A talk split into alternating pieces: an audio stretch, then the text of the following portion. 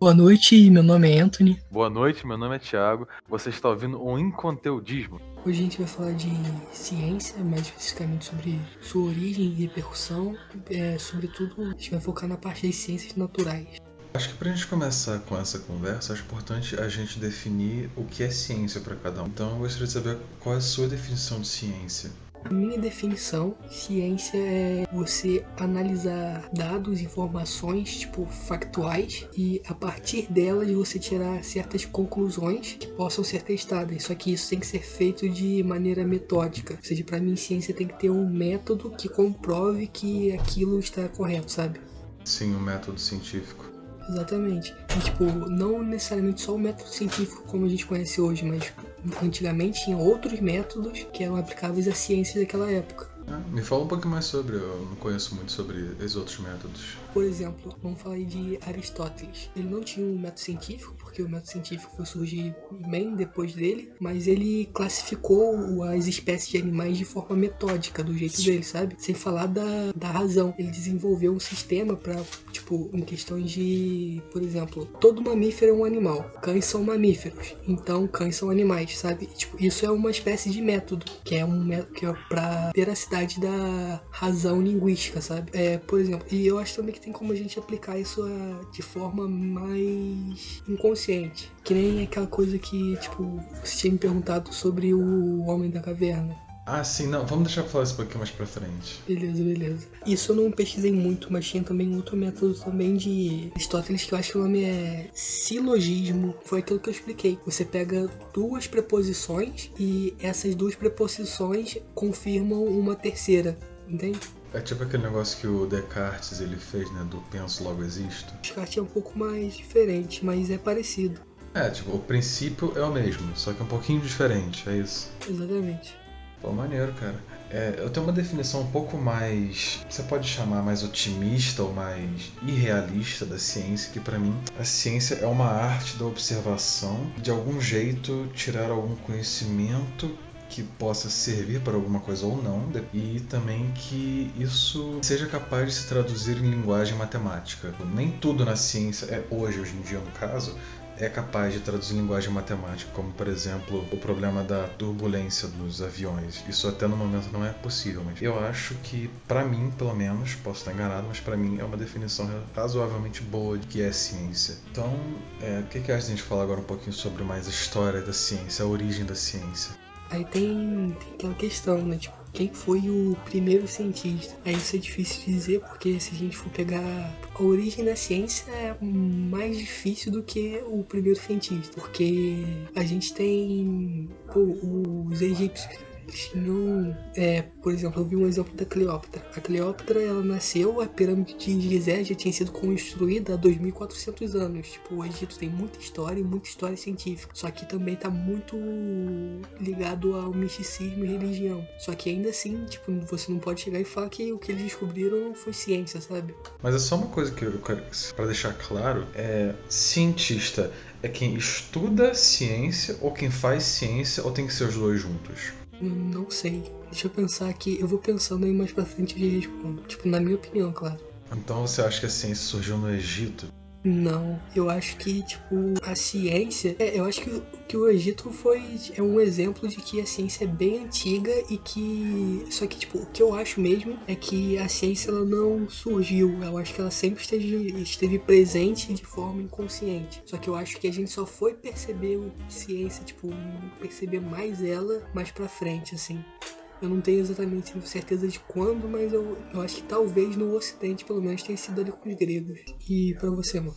É, os gregos tiveram um papel bem importante para o desenvolvimento da ciência. Para mim, eu não posso te dar certeza porque eu não pesquisei muito a fundo sobre isso, mas eu acho que a ciência surgiu com os assírios, pelo que eu li, pelo menos, foi a primeira grande civilização da Terra. E tipo, eles usavam guias astronômicos, guias estelares para poder ver quando que vai chover, quando vai dar sol. Essas coisas básicas que é, é básico hoje em dia, mas naquela época era extremamente essencial para a sobrevivência.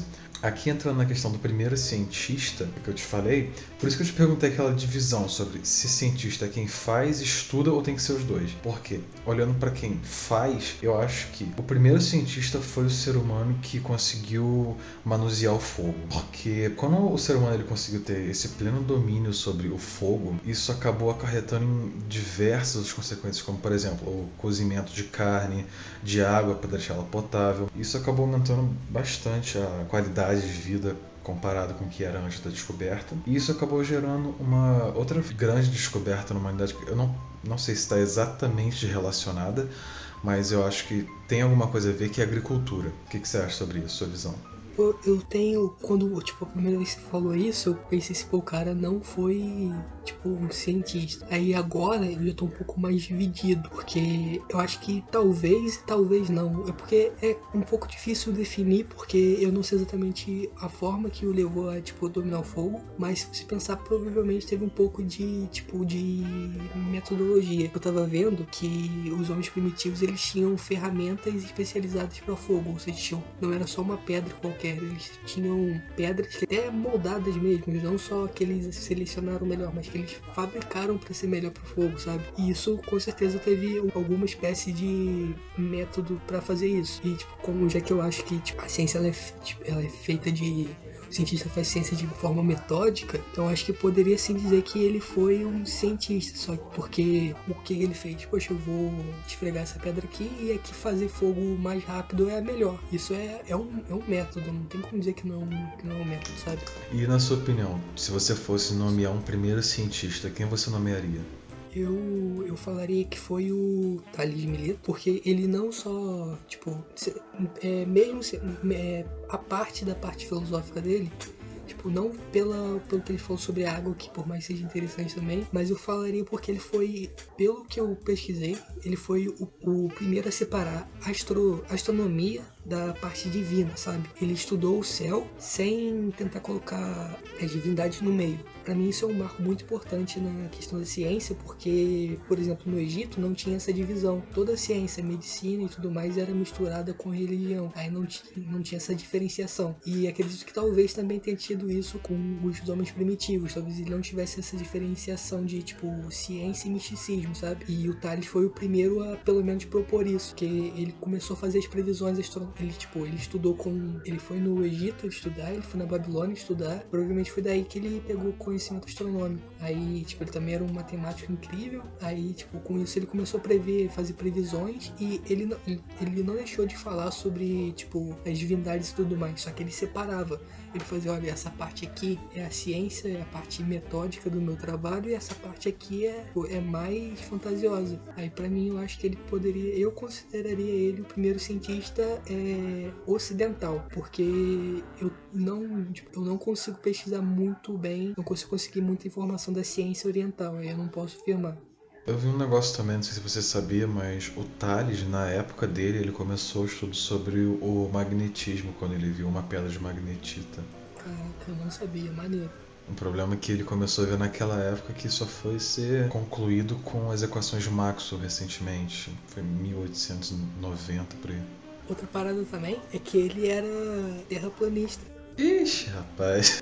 Só que de um jeito diferente. Ele falava que, o, que a Terra era um prato, um, um, uma, uma esfera achatada, é, flutuando em um mar infinito. Aí eu acho que a parte do flutuando em um mar infinito tá mais ou menos certa, né?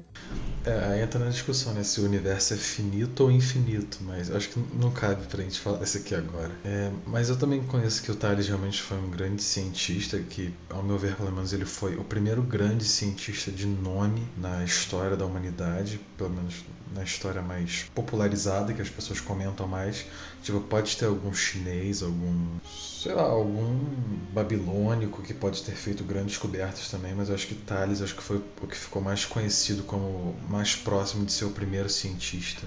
Sim, eu acho que, tipo, em questão de descoberta, eu acho que ele não foi o primeiro a fazer grandes descobertas, mas eu acho que ele foi o, um dos primeiros a tentar tipo, ser, ele não o termo a palavra ciência ela é relativamente recente ele não usou essa palavra mas tipo que ele foi um dos primeiros a saber que tem uma diferença daquilo ali para outras coisas sabe Agora mudando um pouquinho de assunto, é, essa aqui é uma pergunta que eu também não parei muito para pensar sobre a resposta. Então, se você não conseguir responder agora, eu te dou um tempinho.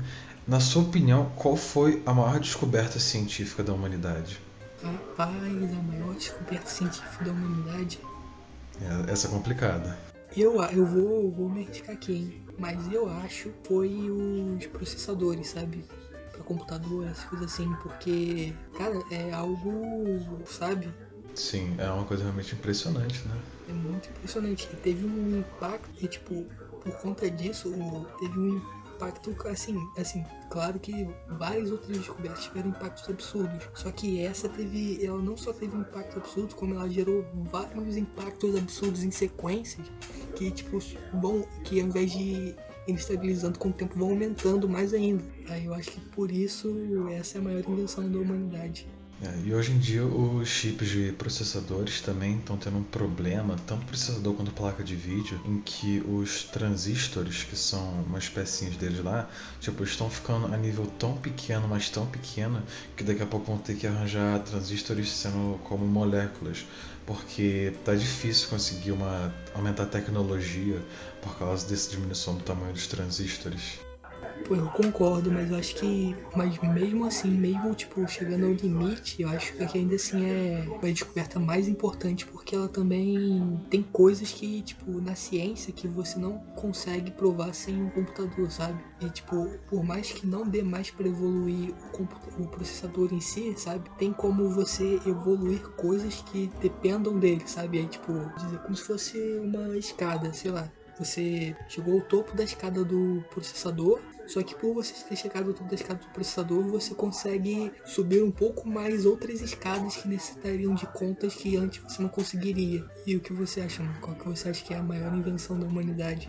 Pra te falar a verdade, eu acho que pode parecer uma coisa meio besta, mas eu acho que o vidro é uma das coisas mais importantes que a humanidade descobriu. Porque ao longo do tempo, quando a gente foi percebendo que o vidro cortava, ele já foi usado como arma. E hoje em dia você olha no seu redor, você basicamente vê vidro em tudo, na tela do computador, na, na tela do seu celular, vidro da sua janela da casa, se for de vidro, câmera. Cara, hoje em dia o vidro é uma coisa essencial, por mais que a gente negligencie muito, né, o, o vidro, tipo, negligenciar no, na questão de su subestimar o vidro. Porque, tipo, ninguém pensa que vidro é uma coisa importante, mas é de muita importância. Em fábricas também se usa bastante vidro para produzir as coisas.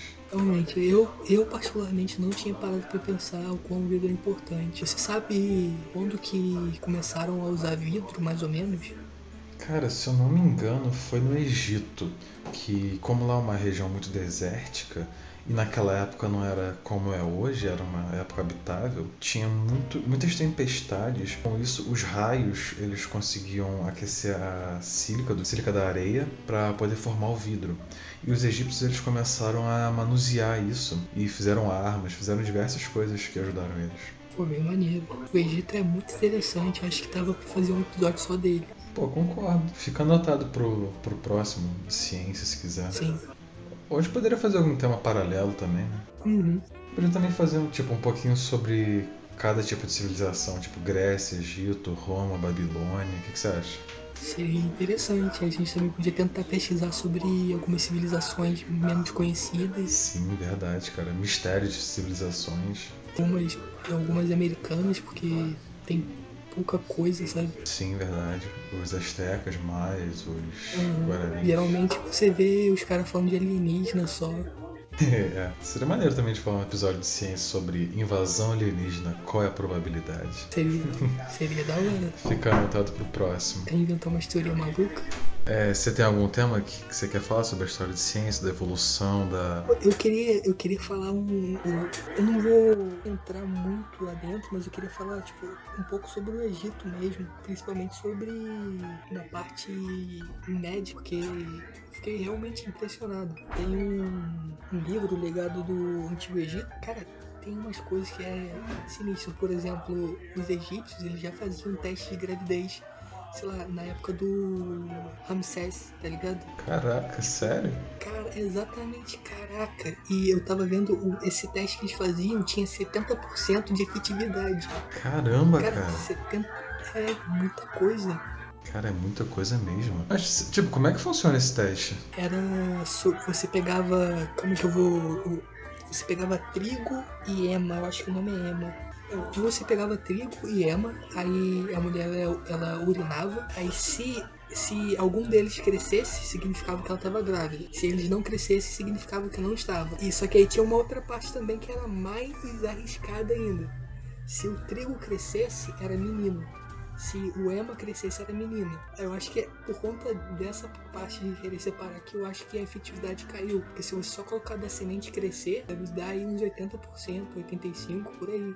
Caraca, velho. Nunca imaginaria que isso acontecesse. Aí eu não achei muito estudo sobre isso, mas o que eu achei foi que provavelmente a progesterona incentivaria alguma coisa na semente para que fizesse ela crescer. Cara, é incrível pensar como é que o povo antigo era tão avançado. Mas isso que eu tava tipo pensando ultimamente. Será que o povo antigo era muito avançado pro tempo deles ou a gente que é muito atrasado pro nosso tempo? Pô, aí tem uma aí, isso é interessante, hein? Tem um. Tem um cara que eu esqueci o nome dele. Eu, eu não pensei que eu ia precisar pesquisar ele para esse podcast, mas ele falou que tem, existe um poder. Que talvez poderia existir um filtro que fizesse com que civilizações muito avançadas entrassem em ruína. Aí, tipo, ou sendo o fim de toda aquela civilização, ou sendo o fim de um marco de prosperidade de civilização, dando início a outro, outra marcha de civilização filtro de Fermi, não é firme. É, eu acho que é alguma coisa parecida, mas aí entra a questão, a gente já passou por esse filtro ou ainda não? Ao seu ver, pelo menos. Eu acho que talvez algumas civilizações lá atrás, humana mesmo, já tinha chegado ao ápice possível do seu contexto, aí entrou em ruína, aí deu origem a outra marcha. E isso foi acontecendo várias vezes. Sendo até que se você for olhar assim na história, tem muita civilização que cresceu muito, aí caiu e ficou sem nenhuma civilização tão chamativa assim, até que outra surgiu, caiu. Aí eu acho que, tipo, isso aconteceu algumas vezes em escalas menores lá atrás e agora a gente está caminhando para frente. Eu não sei se a gente venceu isso ou se a gente ainda vai encontrar com esse filtro, só que agora na escala absurda que está a humanidade. Sim, cara. É, eu vi no podcast do Ciência todo dia que eles estavam comentando que a célula procarionte, ela como não tinha núcleo, também não tinha a, a mitocôndria e às vezes até o cloroplasto, isso fazia com que a eficiência energética dela fosse extremamente baixa. E quando elas, tipo, elas se reproduziam, todas só tinham basicamente energia para subsistência, tipo, não tinha nada para acumular e nada para evoluir. E a partir do momento que ela fez a endossimbiose com a mitocôndria e futuramente os cloroplastos, ela conseguiu ter uma maior eficiência energética e por isso ela conseguiu evoluir. Então, ao meu ver, pelo menos, eu acho que o filtro foi nessa transição dessa para célula procariótica para eucariótica, porque com esse ganho de energia foi possível existir todo tipo de vida que existe hoje na Terra. Realmente, aí, rapaz, aí no caso então, tipo, o que levaria à ruína, uma suposta ruína da humanidade, seria uma seria algo que fosse além das nossas capacidades, transcendesse demais o que a gente pode fazer hoje, seria tipo isso? Sim, exatamente. Você acha que, tipo, sei lá, agora, agora uma pergunta mais de hipoteticação absurdamente hipoteticando, sabe? Você acha que poderia estar ligado no. Agora, tipo, hipótese total um pouco até de maluquice. Você acha que, tipo, esse suposto filtro da humanidade poderia estar relacionado com alguma coisa no âmbito quântico? Só que, tipo, agora é maluquice mesmo. Cara, você me pegou de jeito, tem que pensar um pouquinho. Mas, tipo, defina um pouquinho melhor como seria esse negócio de âmbito quântico. A questão das descobertas quânticas, elas estão abrindo bastante os nossos horizontes. E eu acho que é uma questão de tempo até a gente conseguir usar de forma efetiva e massiva várias descobertas quânticas de modo transformar isso para algo do cotidiano, sabe? Por exemplo, eu aposto que 500 anos atrás, se vamos supor que 500 anos atrás alguém descobriu o que, que são ondas, eu duvido que ele imaginaria que seria possível você usar ondas para tipo se comunicar pelo celular. Talvez daqui a bastante tempo o pessoal esteja fazendo coisas com usando uma tecnologia quântica que seja tipo algo pra gente assim, caraca, isso eu nunca imaginaria isso. Isso, isso seria, sabe, algo que extrapolasse bastante. Parando para pensar agora, eu, eu, não sei te dizer o certo, porque o dev, não sei se é dever, mas eu acho que o propósito de uma civilização é conseguir sobreviver e prosperar ao longo do tempo. E eu acho que no momento que a gente está agora, a gente está conseguindo fazer isso bem. É óbvio que ainda tem muitas dificuldades para se resolver, como por exemplo o problema da fome em, países onde tem pessoas subnutridas e outros problemas, mas eu acho que a gente está andando num caminho certo, tirando esses problemas que eu já mencionei. O aquecimento global também é um problema muito grande. Eu acho que, tipo, com a tecnologia quântica, a gente poderia realmente abrir novos horizontes para conseguir aumentar essa taxa de sobrevivência da espécie humana. Só que eu não, vejo, não consigo, tipo, visualizar o filtro relacionado com essa descoberta. E você? Assim, eu também não consigo pensar assim né, de imediato, né? Porque física quântica é um grande mistério ainda, né? Mas, sei lá, quem, quem negócio, né? Eu, não, eu acho que, tipo, eu particularmente não acho que a humanidade vai encontrar algum filtro que vai destruir ela. Eu acho que, tipo, o nosso fim vai ser, tipo, vai ser gradual, sabe? Bem gradual mesmo. Eu acho que a gente ainda vai crescer bastante. Depois começar a decair, talvez a gente não decaia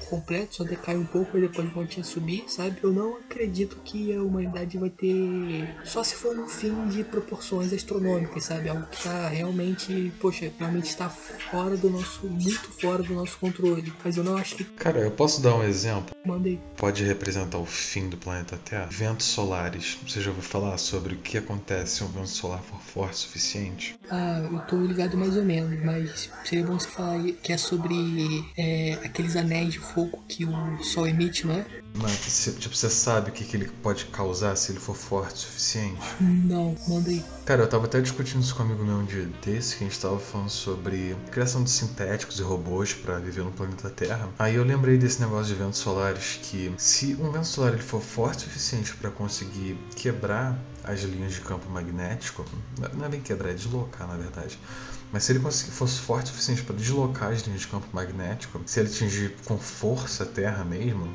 para valer, ele é capaz de destruir todo e qualquer tipo de tecnologia que o ser humano já conseguiu criar, porque as ondas dele são ondas eletromagnéticas de alta frequência. E isso acaba meio que destruindo vários não, na verdade, quase todos os eletrônicos que o ser humano consegue. E hoje em dia, por a gente ser extremamente dependente desses eletrônicos, isso seria um fim tanto para nós quanto para várias outras espécies. Porque você pensa uma usina nuclear, cara, aquilo é basicamente regido por seres humanos, mas tem alta tecnologia para prevenção. Vai que acontece um vento solar e começa a, a fissão do urânio e isso não é, não se consegue conter a tempo e isso acaba vazando para a natureza. Cara, Chernobyl vai virar uma piada. Cara, realmente.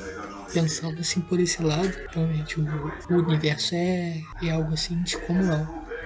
Sem falar que um dano significativo na, na nossa, no, nosso, no campo magnético da Terra também acabaria por permitir a entrada de, de se por exemplo Marte tem muita radiação nela essas coisas assim por falta de um campo eletromagnético que não desvia. Se tipo o nosso se o planeta Terra sofresse uma algo a esse nível assim por mais que no, no ato não matasse a humanidade ou talvez toda a vida as consequências disso mesmo não só as por falta da tecnologia, as consequências astronômicas disso, eu acho que também é, trariam o nosso fim, tá ligado? Tipo, na sua opinião, de modo geral, a ciência é uma coisa boa ou ruim? Porque a gente sabe que, tipo, ela é ambas, dependendo de quem usa, é claro. Mas, tipo, de modo geral, na sua opinião, ela é mais boa ou mais ruim? Eu sou um pouco duvidoso a falar de ciência, porque eu acho que a ciência é, ela deveria ser 90% irrestrita, sabe? 90% das coisas que você deveria poder fazer, tipo, na ciência, sabe? Tipo, sei lá, a maioria das coisas eu acho que você deveria poder fazer, mesmo que seja fazer só pra ver como é que é, sabe? Claro que tem coisas que são, tipo, absurdas demais, só que eu acho que eu acho que essas coisas absurdas demais são uma minoria. Então eu acho que, tipo, no saldo a ciência é positivo. E na realidade eu penso mais que, tipo, eu acho que não é. Acho que falar que se a ciência é boa ou ruim seria um pouco tentar tirar a nossa culpa, sabe? Porque uma, acho, que, acho que uma mesma coisa boa pode servir para coisas ruins. É, depende da mão de quem usa, né? Exatamente. Tipo a, a bomba nuclear de Hiroshima e Nagasaki, né? Sim, então um, um outro exemplo tipo menos massi menos destrutivo, que é o avião de Santos Dumont, usado na guerra e tudo mais, é pô, tão Cara, tipo, se você para pensar que o ar era, até então, era o único caminho é, praticamente inalcançável pelo, inalcançado pelo homem, com exceção de, tipo, do dirigível, só que ainda não era algo tanto sem, poxa, o avião é algo, era para ser algo mais de sonho, tipo, eu acho que foi isso que o, que o Santos Dumont via na aviação, sabe? Tipo, uma nova fronteira ser quebrada, aí o pessoal foi botou pra guerra, aí eu acho isso bem triste. Ele se matou por causa disso, né? Sim, acho que sim. Caraca. E uma coisa também que eu vejo como um ponto negativo, mas não é da ciência em si, são das pessoas. Quando uma pessoa ela usa alguma desculpa científica para poder validar atos horrendos, por exemplo, o darwinismo social, não é uma ciência verdadeira, mas eles meio que atribuíram isso para ter o direito de explorar a África e a Ásia. Tipo, a gente sabe que o imperialismo não foi uma coisa nada boa.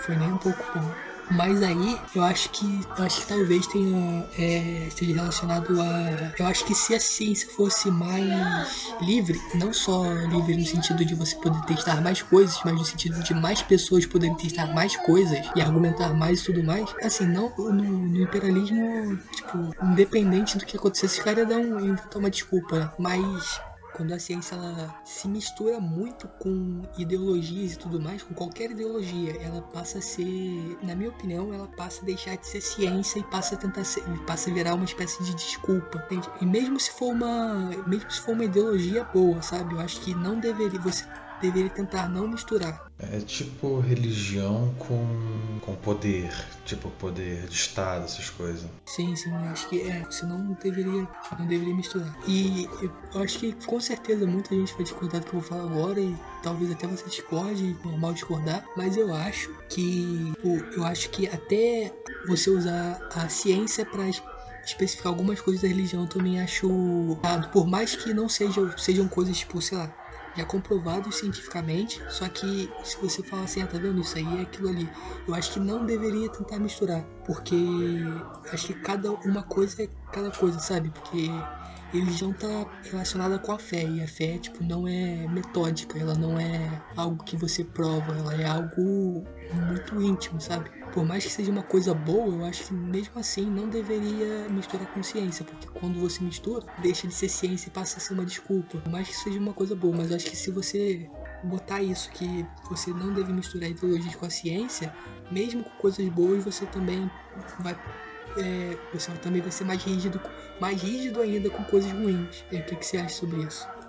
Cara, concordo com tudo que você falou. Eu só também queria acrescentar que, além desse negócio de justificar a ciência para cometer atos horrendos, tipo atos de assassinato, racismo, algumas pessoas também usam isso para homofobia, tipo falando que ah, tipo só existe homem, mulher, tipo biologicamente é, mas aí já entra numa questão que vai além da ciência, tipo, a ciência.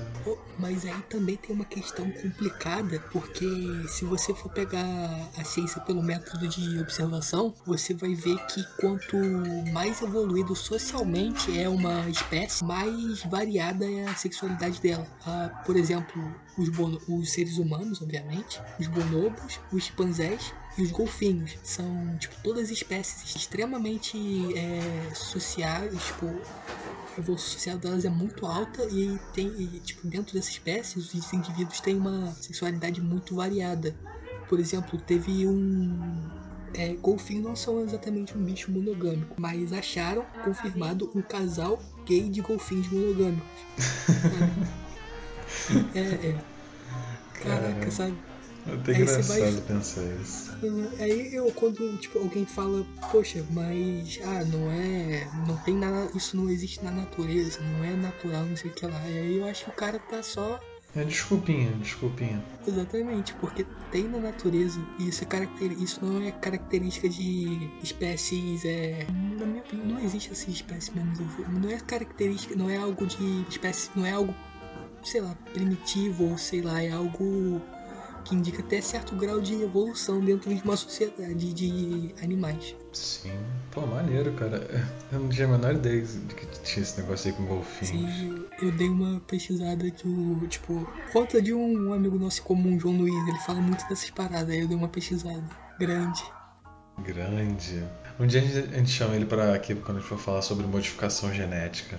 É uma boa, ele manja Pô, o cara é brabo nisso, hein? demais. Então, tem mais algum assunto que você quer tratar? Pô, seria maneiro a gente dar uma, uma piada no racionalismo e no empirismo, né? Ah, sim, verdade. Ainda bem que você lembrou, cara. Beleza, quer falar aí? Ah, tá, eu acho que eu vou começar, tipo, dando a definição de cada um. Beleza. É, o nacionalismo e o empirismo foram duas correntes de, de pensamento científico que foram divergentes entre si na maioria das partes, até surgiu o fundamentalismo, certo? Que era a base dos dois. Sim. É, mas basicamente, o racionalismo ele, ele defendia que você, através da razão, você é capaz de alcançar a verdade, não precisando, não precisando fazer só observação. E tipo assim, eles acreditavam que se você viu alguma coisa, é, vou dar o exemplo do fogo. É, alguém bota a mão no fogo, a pessoa queima a mão. E essa pessoa, por exemplo, é seu irmão. Ele fala que queima. É, por conclusão lógica, você consegue é, associar que todo fogo queima. Então, isso é uma conclusão lógica. Já os empiristas, eles precisavam de um conhecimento empírico de alguma coisa para poder é, adicioná-lo como verdade. Um grande exemplo do empirismo é o John Locke, que ele falava que o ser humano era uma folha em branca e conforme as experiências que ele tem na vida, essa folha vai se preenchendo. Então, em outras palavras, o que, que é? A pessoa ela não consegue ter alguma ideia além do que a experiência é capaz de proporcionar para ela. E essas duas correntes foram amplamente debatidas, ainda é até hoje, né? Mas não tanto quanto antigamente, porque antigamente tinha os nomes de. Também o pessoal percebeu que as duas tinham certa importância, aí, deu, aí veio Kant e mudou a parada toda. Falou, vocês são um bando de maluco, é assim, assim, assim, assim, assim. De, de, qualquer jeito, em ambos os lados tiveram grandes conhecimentos científicos e sociais, e por mais que hoje em dia seja utilizada ambas em conjunto, que é aquele negócio, né? As pessoas tentam muito polarizar até mesmo nessa época. Ou é empirista ou é racionalista. Tipo, não pode ser os dois. E hoje em dia ainda tem muita essa politização, tanto com outras coisas. Ambas trouxeram grandes evoluções importantes para a humanidade. Evoluções matemáticas, científicas e sociais. Sim, e acho que uma parada interessante também, outra importância, que ele. que eu falei que pra mim ciência é metódica. Uma parada interessante é que o racionalismo ele tornou metódico a forma de se pensar. Tipo, outras pessoas já fizeram isso, mas o racionalismo ele foi muito a fundo nisso. E o empirismo ele tornou. ele foi mais a fundo na metodologia de você validar uma experiência, sabe? Eu acho que os dois tiveram, tipo, os dois separados tipo, fizeram é, grandes importâncias em cada um de sua área separadamente. Quando você mistura os dois, essa, essa importância é maior ainda. É, eu só queria tipo, dar um exemplo aqui que veio na minha cabeça, eu não sei se está correto, mas aí você me fala aí. E se tiver errado eu corto ele do podcast, a edição pode fazer isso, né? Que é o, o bóson de Higgs, que é uma partícula extremamente fundamental e que muita gente chama de partícula de Deus e essas coisas. E eu tava aqui pensando aqui que, tipo assim, se a gente fosse usar só um método racionalista, a gente poderia talvez chegar a alguma coisa próxima do bóson de Higgs, mas eu acho que não seria capaz de comprovar a existência dele. E se a gente fosse só pelo método empirista, a gente poderia talvez comprovar a existência dele, mas por não ter esse raciocínio por trás, eu acho que seria uma coisa facilmente descartável na ciência. E que hoje em dia isso é uma grande. É, é um grande triunfo da humanidade ter conseguido esse conhecimento. O que, que você acha? Cara, eu acho que é o seguinte, tipo, eu acho que o, o você não, por exemplo, o vamos lá, o empirismo, você não sai vendo o bóson de Higgs, tipo, pra lá e pra cá, sabe? Pra você, pra você, sei lá, só, sem usar algum raciocínio para criar alguma teoria, analisando uma, alguma coisa ali, sabe? Algumas teorias e falar, poxa, e se, sabe? Sem essa parte do racional, eu acho que nem começariam a tentar testar o de Higgs. E outra coisa também, se você só pegasse pelo coisa de ficar pensando, tipo, ah, não, logicamente não sei o que lá. Eu acho que até hoje a gente estaria acreditando que uma bola que pesa 50 quilos é, cai mais rápido do que uma bola que pesa 50 gramas, sabe? Assim, isso ignorando a questão da área de superfície essas coisas assim. Então acho que. Você também acha que é importante ter os dois métodos juntos? Uhum, os dois são bem importantes. Queria agradecer aí, né, eu poder estar falando aqui com o meu grande amigo Thiago sobre ciência, que é uma coisa que eu gosto muito, eu sei também que ele gosta bastante, e é isso aí. Muito obrigado para todos vocês que ouviram a gente até aqui. Espero que de alguma forma esse podcast tenha sido engrandecedor para você e que você consiga tirar algum conhecimento prático ou filosófico para sua vida. E foi também um grande prazer estar aqui com meu grande amigo Anthony comentando sobre esse assunto que nós dois gostamos. Até o próximo episódio. Valeu, gente!